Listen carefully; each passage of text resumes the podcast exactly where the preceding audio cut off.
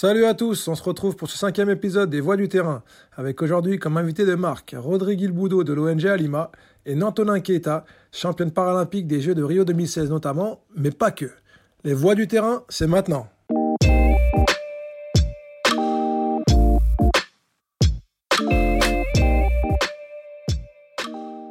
Alors aujourd'hui, j'ai l'honneur d'avoir à mes côtés Rodrigue et Nantonin. Bonjour à vous. Bonjour. Bonjour. Euh, honneur aux dames alors. Nantonin, tu es franco-malienne et athlète de haut niveau avec une particularité. Tu es plusieurs fois médaillée et notamment championne paralympique des derniers Jeux de Rio. Peux-tu nous en dire plus sur ton parcours sportif et personnel? Euh, alors bonjour déjà, merci de m'avoir invité à ce podcast.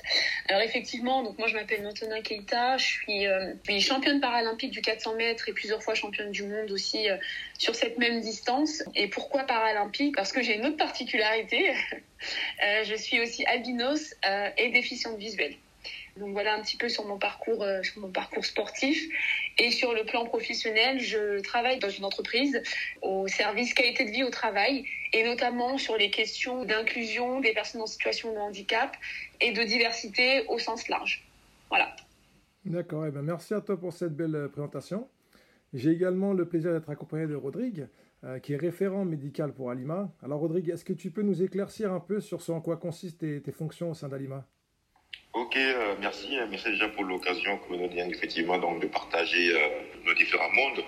Alors, moi, je suis euh, référent médical desk pour Aliments et en tant que tel, il m'est assigné donc de pouvoir accompagner les différentes missions puisque nous travaillons donc dans différents pays, que je puisse effectivement accompagner les différentes missions dont j'ai la charge pour impulser donc la dynamique pour que nous puissions toujours aller donc au-delà donc de ce, qui, euh, ce que nous faisons habituellement et d'innover et de proposer donc de nouvelles euh, méthodes d'assistance médicale humanitaire pour les populations euh, les plus vulnérables, qui sont vraiment les personnes cibles que nous touchons beaucoup plus donc, sur, sur les différents pays d'intervention. Pour moi, c'est vraiment impulser dans la dynamique à l'endroit donc de mes confrères qui sont sur donc, les missions pour toujours donc développer donc des stratégies qui permettront de toucher donc beaucoup plus donc de personnes qui ont besoin donc de nous sur des pays d'intervention. Donc voilà un peu globalement. D'accord. Euh, merci de cette, de cette, présentation également. Rodrigue, est-ce qu'on peut, euh, juste pour éclaircir, vous avez un statut de médecin?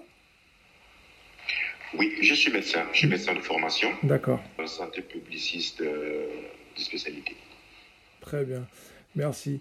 Du coup, si je m'abuse, tu es euh, engagé dans, pas mal de causes également. Et, qu'est-ce que tu penses de l'humanitaire? Parce que c'est quelque chose qui te parle, que tu maîtrises, que tu connais? Alors oui, c'est vrai, effectivement, moi je suis engagée dans pas mal de choses. Bah, déjà, je suis, je engagée euh, parce que pour moi, on doit essayer de vivre dans un monde différent, un monde d'inclusion et non dans un monde d'indifférence en fait. Et c'est vrai que euh, du fait d'être albinos et d'avoir mon père aussi qui est albinos et une petite sœur albinos, je suis très engagée dans la cause et dans l'amélioration des conditions de vie des enfants albinos. Alors plus particulièrement au Mali parce que je suis native du Mali, mais voilà, le but c'est vraiment de pouvoir euh, étendre les actions un peu partout dans le monde et pourquoi pas euh, créer des, des passerelles entre différents pays parce que chaque pays a sa structure pour les enfants albinos. Donc ce qui serait chouette c'est qu'on puisse voilà trouver une entente commune et pouvoir travailler tous ensemble. Cela étant dit, euh, l'humanitaire, je connais pas plus que ça parce que euh, je fais ça juste à mon échelle, mais pour moi c'est quelque chose d'indispensable parce que nous devons être là les uns pour les autres. Même si aujourd'hui, euh, ça c'est ma conviction, hein, mais bon après, même si aujourd'hui c'est Monsieur X qui aide Monsieur ou Madame Y, bah, demain peut-être que ça peut être l'inverse à un moment donné, on a tous besoin dans notre vie d'être accompagnés, d'être soutenus, euh, d'être aidés. Donc euh, voilà, pour moi, c'est quelque chose qui devrait être naturel en fait. Voilà, je ne sais pas si ça répond à ta question, mais... Si, euh, complètement, complètement, complètement. Et du coup, ça m'amène à transférer la question sur Rodrigue. Et n'hésitez pas, de toute manière, si vous avez, vous aussi, des questions à vous poser entre vous, vous êtes effectivement conviés et plus qu'encouragés à, à, le faire. Rodrigue, du coup, Qu'est-ce que toi, ça t'inspire l'humanitaire Aujourd'hui, tu es euh, partie intégrante d'une ONG qui fait beaucoup en Afrique. Est-ce que c'est une, une, vocation Est-ce que c'est euh, un cheminement professionnel qui t'amène jusqu'ici? Comment ça s'est passé? Alors, merci pour cette question. J'ai envie de dire tout de suite et maintenant que je suis né dans l'humanitaire. Pourquoi je le dis? Parce que euh, dès lors que j'ai fini mes études de médecine, je n'ai pas fait autre chose que l'humanitaire. Et pourquoi? Parce que déjà, tout au long de ma formation, ouais, j'ai longtemps suivi euh, dans l'actualité, euh, effectivement, la détresse de pas mal de pays, pas mal de populations à travers les infos. Et je me suis dit, ben, est-ce qu'il ne faudrait pas effectivement que je puisse mettre la formation que je suis en train de faire pour effectivement ces gens qui souffrent et qui ne sont pas comme moi? Alors pour dire que tout de suite quand j'ai fini mes études en médecine, je n'ai pas fait autre chose, je me suis tout de suite lancé dans l'humanitaire euh, que je fais depuis 13-14 ans maintenant. Pour dire que pour moi, l'humanité c'est vraiment le mieux-être pour tout le monde. Et moi tout de suite je me suis dit qu'il fallait que je me batte pour qu'effectivement chacun, quel que soit là où il est, quelle que soit la situation dans laquelle il se trouve, qu'il puisse effectivement avoir accès à un mieux-être, au même titre que ceux-là qui sont dans des conditions meilleures. Donc pour moi, c'est toujours combattre pour soigner et être plus proche des personnes qui souffrent et qui ont besoin de nous.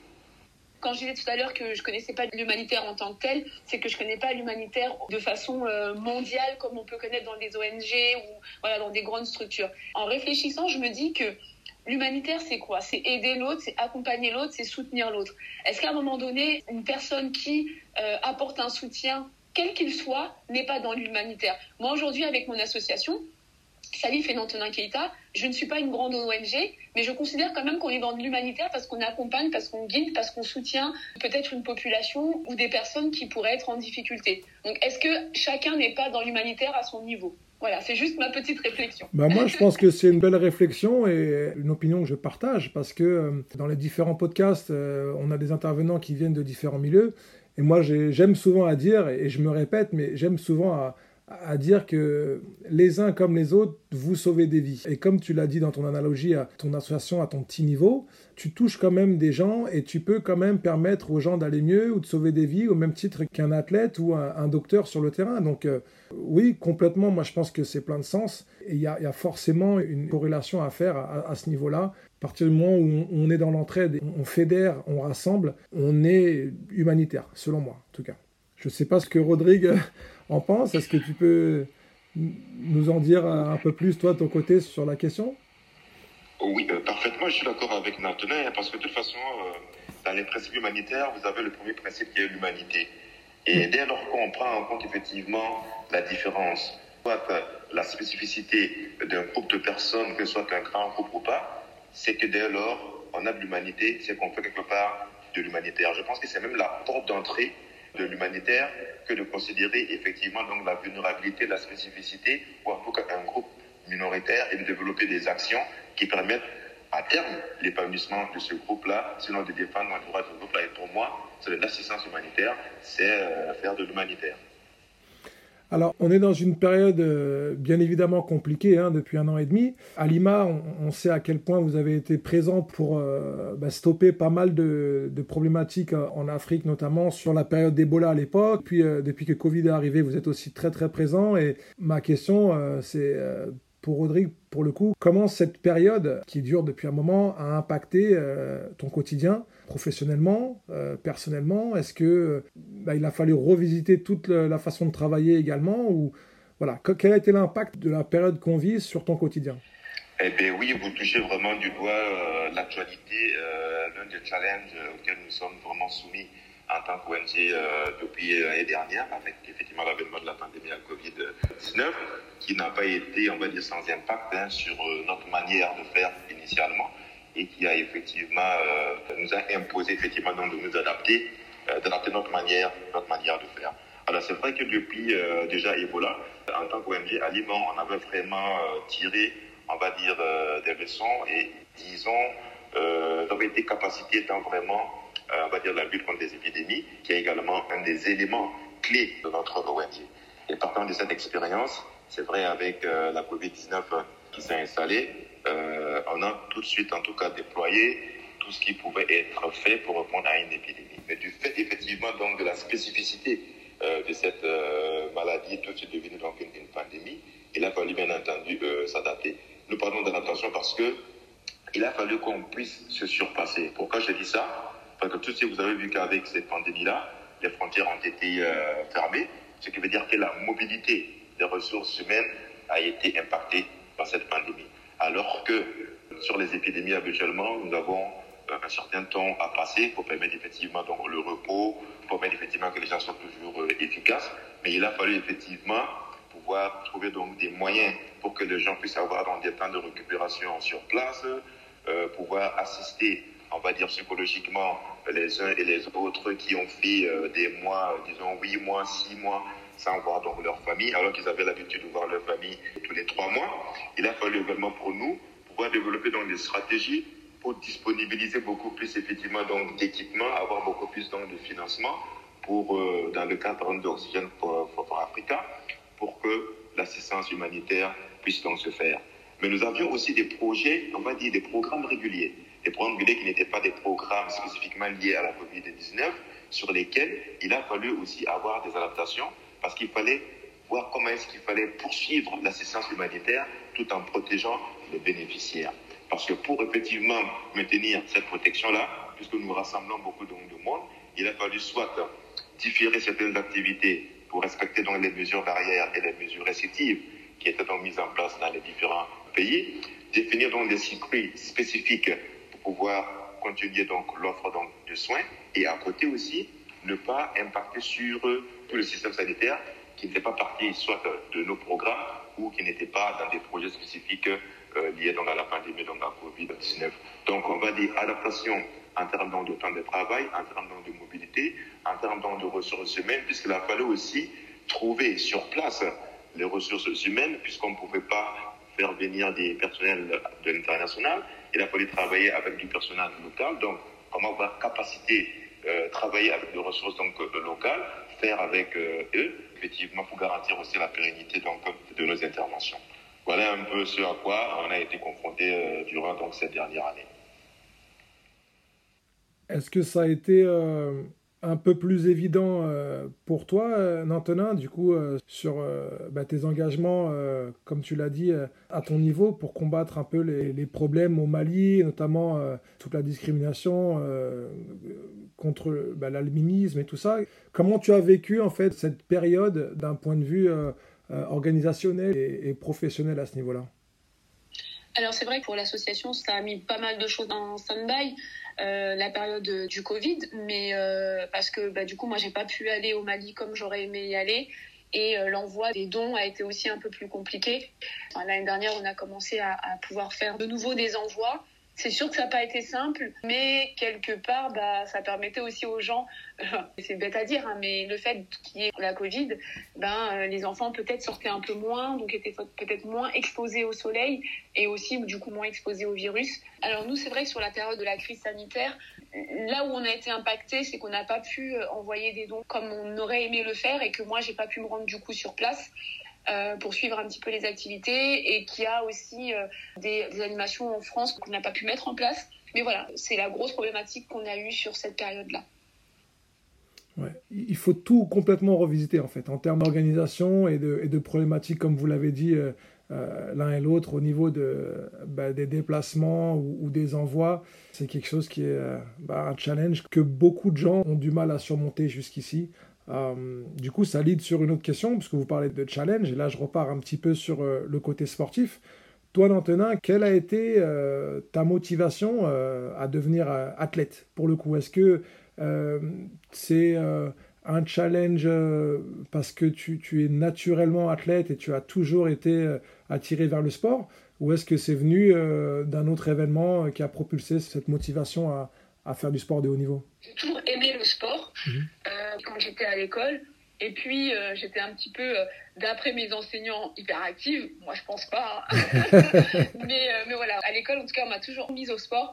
Et c'est vrai que j'aimais ça. Et après, l'élément déclencheur, je pense que ça a été le fait que j'ai compris que grâce au sport, je pouvais avoir une belle vie. Grâce au sport et grâce à mon handicap, grâce à ma différence. Donc, ça peut être étonnant quand je dis ça. Mais c'est vrai qu'aujourd'hui, euh, mon sport, ma déficience visuelle me permettent d'avoir euh, une belle vie, me permettent de faire des choses aussi bien que les autres, des fois voire même mieux que les autres. Donc voilà, le sport a vraiment changé ma vie.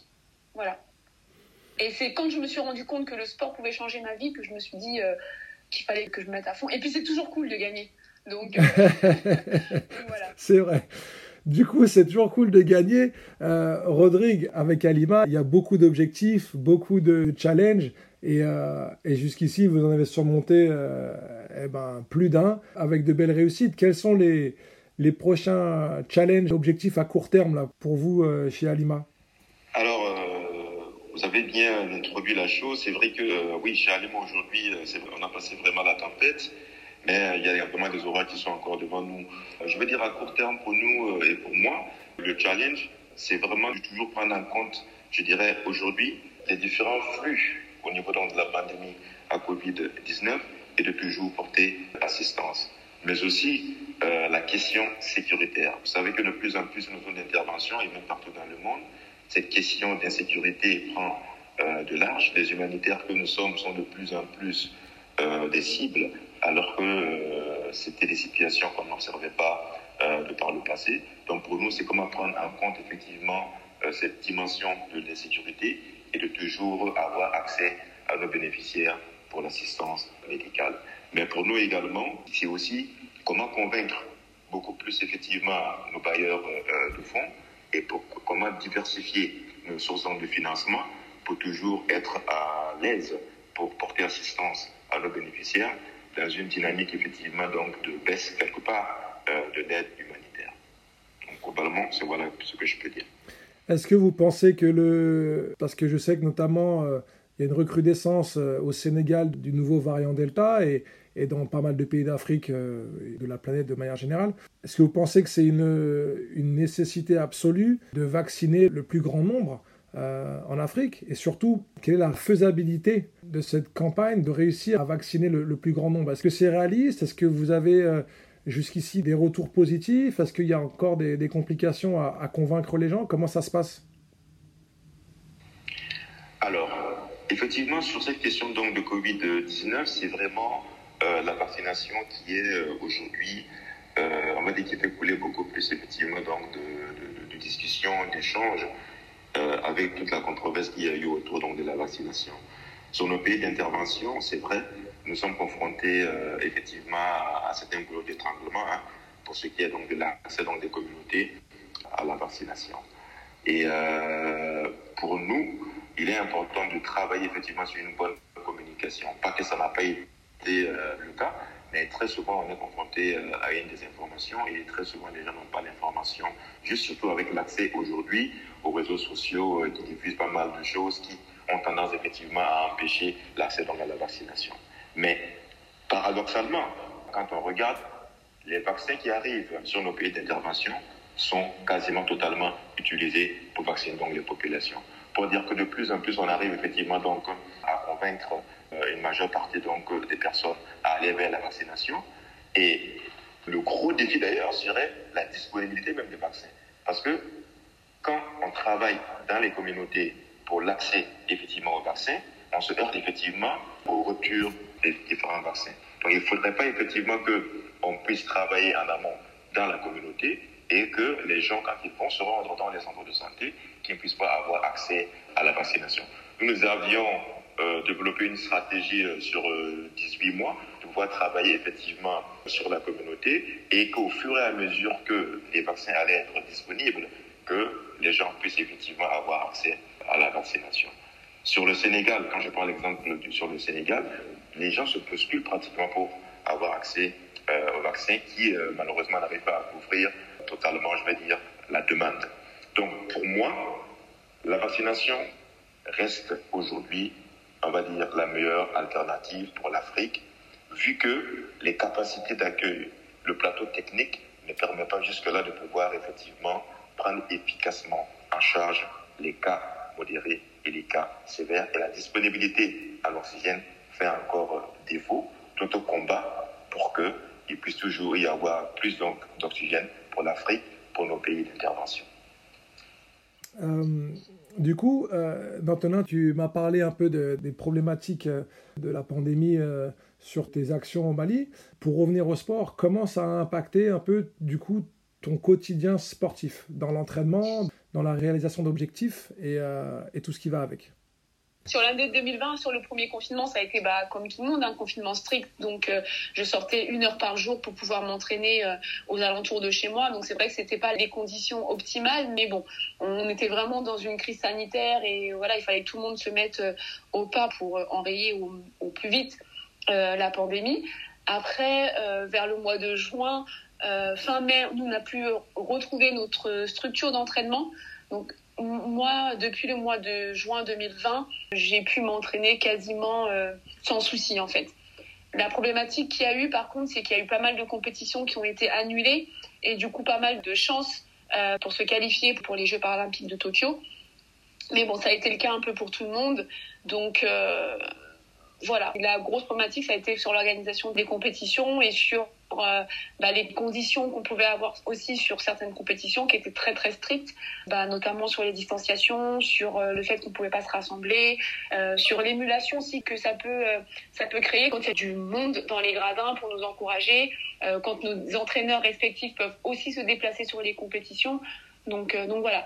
Mais honnêtement, en athlétisme, je peux dire qu'on a été le sport qui a été le moins impacté. Quand il y a des sports comme euh, la boxe ou le karaté ou voilà qui eux n'ont pas pu vraiment euh, sortir du tout à l'international nous en athlète on a quand même eu plus de facilité que d'autres sports. Hmm. alors on est en pleine période euh, de Jeux olympiques et tu es championne paralympique. Peux-tu nous expliquer la différence fondamentale du coup entre les Jeux olympiques et les Jeux paralympiques parce que je sais que tu mets un point d'honneur à, nuancer ces appellations. Donc euh, j'aimerais que tu nous éclaircisses, euh, euh, les auditeurs et moi, sur la vraie différence entre ces deux compétitions. Bah, la différence, elle est très simple. Hein. C'est juste que d'un côté, bah, il y a des personnes dites valides, et d'un autre côté, il y a des personnes en situation de handicap ou des personnes qui ont un handicap. Pour moi, c'est la seule différence. À côté de ça, on est tous sportifs de haut niveau. On a tous les mêmes engagements, tous les mêmes devoirs, tous les mêmes rêves. donc voilà, la seule différence pour moi, c'est ça c'est que euh, euh, moi, je concours avec des personnes qui sont déficientes visuelles et euh, forcément, cette déficience visuelle-là a un impact sur ma performance parce que bah, la qualité de pose d'appui ne va pas être la même, l'apprentissage ne va pas demander le même effort, la même concentration. Donc voilà, après, on reste des sportifs tout simplement, mais moi, j'ai ma différence qui n'est pas négligeable pour ma pratique sportive. Tout à fait. Tu m'as bien éclairci, Nantona, et je pense que nos auditeurs aussi. Euh, Rodrigue, tu es sportif, toi? Tu pratiques un sport ou tu regardes, tu suis les compétitions euh, de manière spectatrice? J'ai également pratiqué euh, les arts martiaux pendant 15 ans, donc je suis ceinture noire de Bovina Pietro Dao. Et aujourd'hui, je peux dire que je ne peux pas faire une journée sans faire le sport. Je ne suis pas au même niveau qu'un Antonin, mais je peux dire que j'ai le sport dans le sang et je fais régulièrement le sport. Voilà. Est-ce que tu penses pouvoir euh, du coup bénéficier des valeurs du sport dans ton métier, dans ta profession tous les jours avec le stress, les challenges et objectifs euh, euh, qu'il faut réussir à atteindre et, dépasser?